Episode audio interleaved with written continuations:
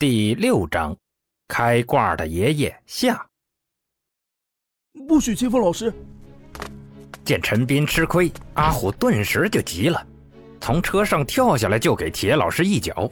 车上的张伟也冷冷的看着他，铁老师反而乐呵了：“哟呵，还带了两个学生呢，不错不错，看起来是个好苗子，比你小子可强多了。”说着，他放开陈斌，做了个自我介绍：“我叫铁船甲，是这儿的体育老师，你们叫我老铁，铁老师都成。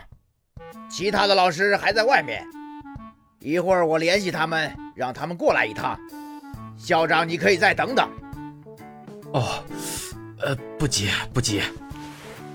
陈斌咧着嘴，捏捏快要断掉的肩膀，脸上却浮现出满意的笑容。那个，呃，铁老师啊，我想问一下哈，其他老师都像您这般壮硕的吗？铁船甲不好意思的挠了挠后脑勺，嘿嘿，光龙块头啊，确实是我比较厉害。不过打起来嘛，其他几位都不比我弱，不然我也不会被挤下来看家了。除了赵达，余下的几人齐齐倒吸了一口冷气。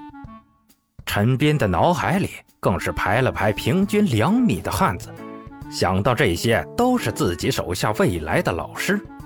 顿时有种带人回去耀武扬威的冲动，几条大汉往路边那么一摆，冲击死肥猪的局子大概也不成问题吧。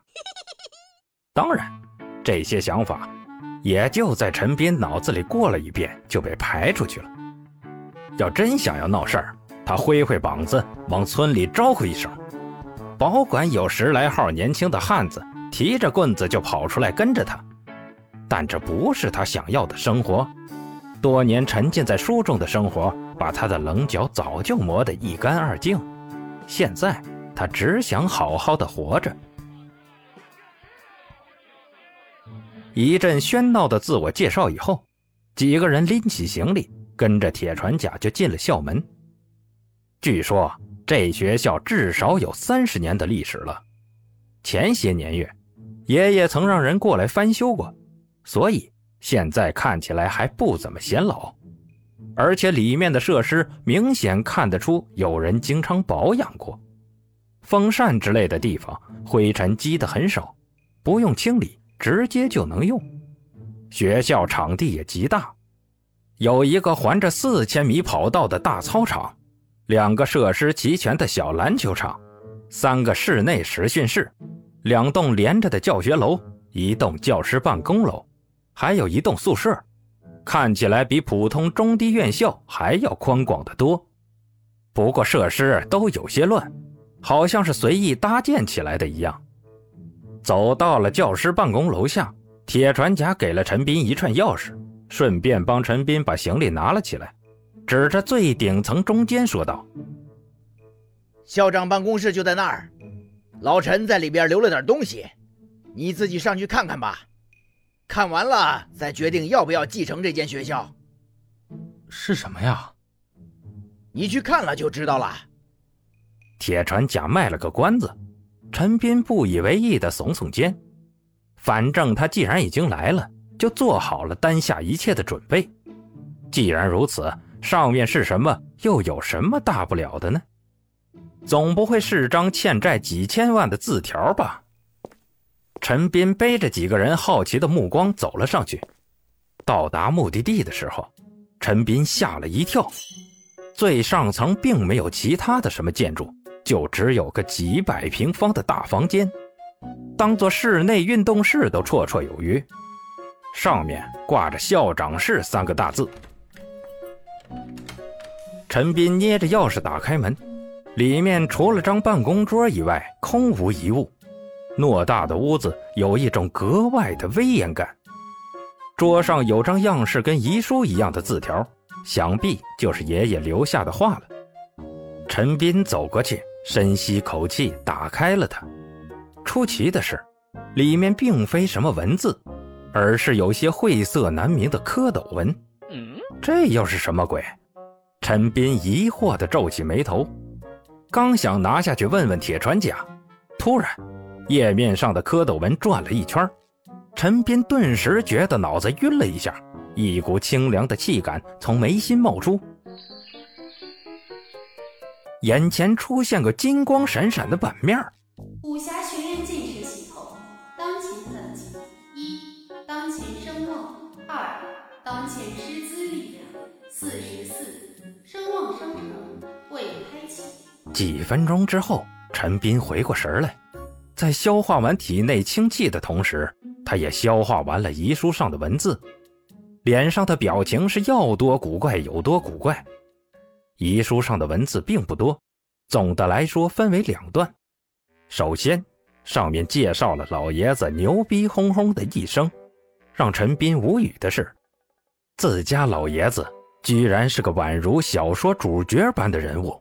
在日军侵华的时候，他莫名其妙的就被一个叫做武侠学院系统的玩意儿附身，获得了一身武功的同时，还附带了许多让人眼红的好处。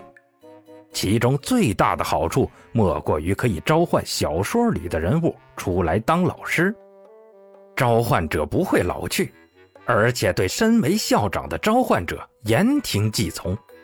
如果运气好，召唤到几个逆天点的人物，那几乎就是个破坏势力平衡的 bug。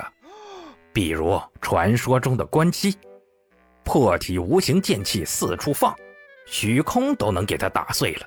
放到现在，少说也是个便携式导弹发射阵地。但无奈的是，当时并没有金古皇的作品，老爷子也不知道自己召唤了啥。老爷子第一次召唤福利。共叫出了铁船甲、尹志平、东方白（括弧东方不败）、令狐冲、楚留香、裘千仞这六个人物，这可谓是一手绝杀的好牌啊！